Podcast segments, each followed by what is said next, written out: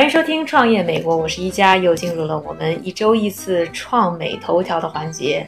啊，我们今天呢还要从吃说起啊。要说呢，我们生活呢进入这个工业化，不光是说我们每天开着汽车，我们用着智能手机，看着电脑，用 iPad 去看电影，啊，享受各种各样的科技产品。其实呢，吃也是在经过了一个呢工业化的过程。我们可以说呢，在过去几十年的时间当中啊。我们吃的更快了，更精细了，更专业化了，更产业化。不光是说呢，我们现在生活当中有了这种 fast food 快餐的形式，其实也包括我们去买的一些原材料的产品，面粉的加工、肉类的加工，所有的事情都变成有专业化的人去通过机器的形式，通过工业化的形式去完成，变得更加快速。我们有了更多的选择。相比之下呢，可能几十几百年前，大部分的劳力是在用于解决吃的问题上。不光有农民要种地、要产粮食，你每家每户都需要有人去对于这些原材料的粮食进行加工，磨成面粉也好，磨成米也好，磨豆子、磨豆浆做豆腐等等，这么多的工序去烤面包，什么都是每家每户要手工完成，对于整个劳动力是有很大一部分的消耗。那现在由于这种食品的工业化，我们很多的劳力是解放出来去干其他的事情，去做金融服务也好，做艺术开发 App 也好，都是有这个为基础。但是这个吃的问题呢，还在进一步的出现变化。还有人呢想让我们吃的更快，觉得这个快餐已经足够快了，就是你买餐的过程可以简化成几分钟，但你坐下来吃饭这件事还是很麻烦。当然，可能说这个的话，很多的是吃货的朋友啊。可能很不理解，可能觉得非常的不认同，但真的有这类人存在。那知道啊，这个电力汽车的人可能都知道特斯拉，知道特斯拉的人呢，可能都知道呢伊朗马斯他的创始人。那他就曾经说过，如果能有一种方式让他可以不用吃饭，可以省下时间去工作的话，他绝对不去吃饭。他特别希望能够呢省去要坐下来吃饭的这个精力呢，去投入更多的工作。当然了，虽然不是呢所有的人都认可他的这个生活理念啊，但是呢，在科技圈，在这个创业圈当中，是有很多人和他抱有同样的生活追求的。去过硅谷的人可能都知道，或者是在创业圈打拼过的人都知道，创投圈、科技圈的生活方式呢是呃，虽然可以在家工作，虽然可以拿着一个笔记本到处去上班，但是基本上他们的生活状态就是，我要么是。在上班，要么可能就是在休息、在睡觉了。因为大家的工作时间是非常长的，因为有了这些科技，他们很基本上每天的生活都是围绕着工作，所以每个星期六七十个小时、八十个小时、一百个小时都是很常见的。那其他行业像投行也是差不多这样的一个 lifestyle。对于这个人群来说的话，真的能够减少吃饭的时间，对他们来讲就是一个巨大的财富，可以节省很多的精力。还说了，这个码农的世界我们不一定都懂，是希望能有人能帮助他们从吃的问题上解放出来。有这么一个小伙子叫 Rob Reinhardt，那他呢也是一个码农，他是一个工程师。之前在二零一三年的时候，他就发现啊，这个吃饭忒麻烦，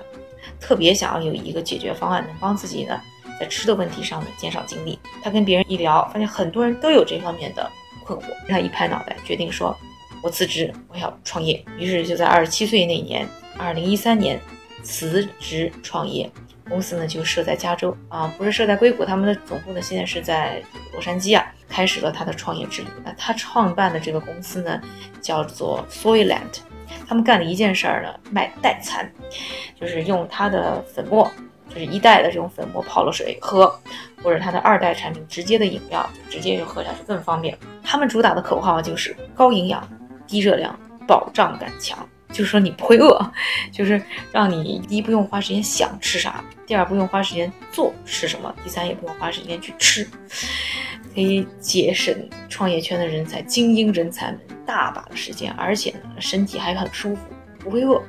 纽约客这本杂志啊，就评论 Soyland 是食物。终结者。那虽然很多的吃货朋友呢觉得这样的想法对他们来说是不可思议的，怎么能把吃这么重要的事情去省去呢？但是真的有很多人支持他们。那比如说他们在二零一三年的时候就没有投资啊，他们就在一个集资的网站上发起了这种像众筹形式的融资，当时就获得了三百万美元。可想而知有多少人是支持他们这个想法，有多少人是认可他们的这个概念。然后他们现在的经过了几轮融资以后，现在的总体的融资额已经是将近两千五百万了，而且他们有一些这种明星级的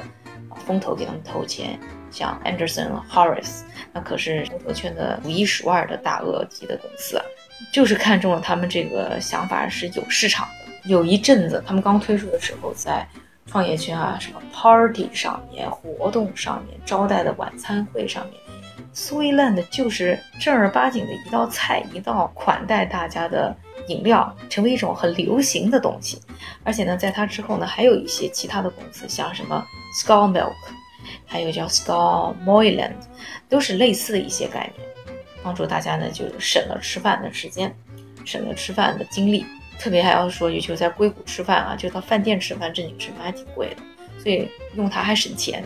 不过这两天呢，他们又干了一件。有点惊世骇俗的事儿，就是大家现在都是吃什么东西都爱挑非转基因的，哎，他们还就是和时代背着干，他们是专门叫 Pro GMO，就是专门要推广这些呢基因化过的食品。要知道啊，这个非基因食品啊，已经成了一个非常大的市场，是在呢这种有机食品之后又一个大市场。每年啊，大概有三万五千个申请这个非转基因食品认证，非转的食品行业呢，这个标签已经高达呢一百六十亿美元，是很大的一笔生意。哎，但 Soyland 就是要逆势而行，然后把这种呢转基因的概念还要做得更广，做得更专业，做得更好。当然，其实呢，我也很理解他们为什么会有这样的一个思路啊。第一个，广告标签打得很响；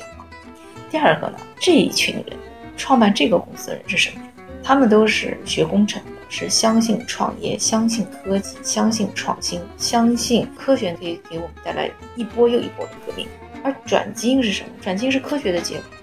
那像这样的人，他肯定是肯定这样的理念，认为通过科学的手段，我们能把食品变得更好。所以他们站出去支持这种转基因食品啊，其实从这种理念上，我觉得是非常能够理解的。当然了，他们的理由也有一些科学方面。他们认为现在没有任何的科学的证据证明转基因的食物对于人体就有什么不好，不能把它作为轻易下的一个结论。相反，他们认为科学可以带来食品上的一些改革改变，甚至带来更好这种体验。但是很多人也是对这个 Soyland 也有疑问，因为它这个口味是有限的，你喝喝喝喝，很多人就喝烦了。另外呢，有人觉得这个 Soyland 呢是把人们变成了。像动物一样的，每天就吃这个饲料，把自己养活为止。不过呢，也有人呢是有不同的观点，认为这个吃的问题在未来呢会向两个方向发展。一个呢是就走快，走这种简洁啊省事儿的路线；另外呢就变成体验型，就是饭店要么就做的特别高端、特别花哨、特别多新奇，口味有特别多的创意；要么就是走这种短平快、省时间的路线。啊，这也是一种有可能的趋势。那现在吃已经不单纯是有吃的问题了，那吃已经变成了一场跟旅行一样的一个大事情，所以才让我们这么多吃货朋友乐此不疲，每天去追踪好的食品，想好的食材。但是也同样，因为快速的生活，有更多人需要这种简洁版的吃的解决方案啊！我是一家，下期创美头条，我们下周再聊。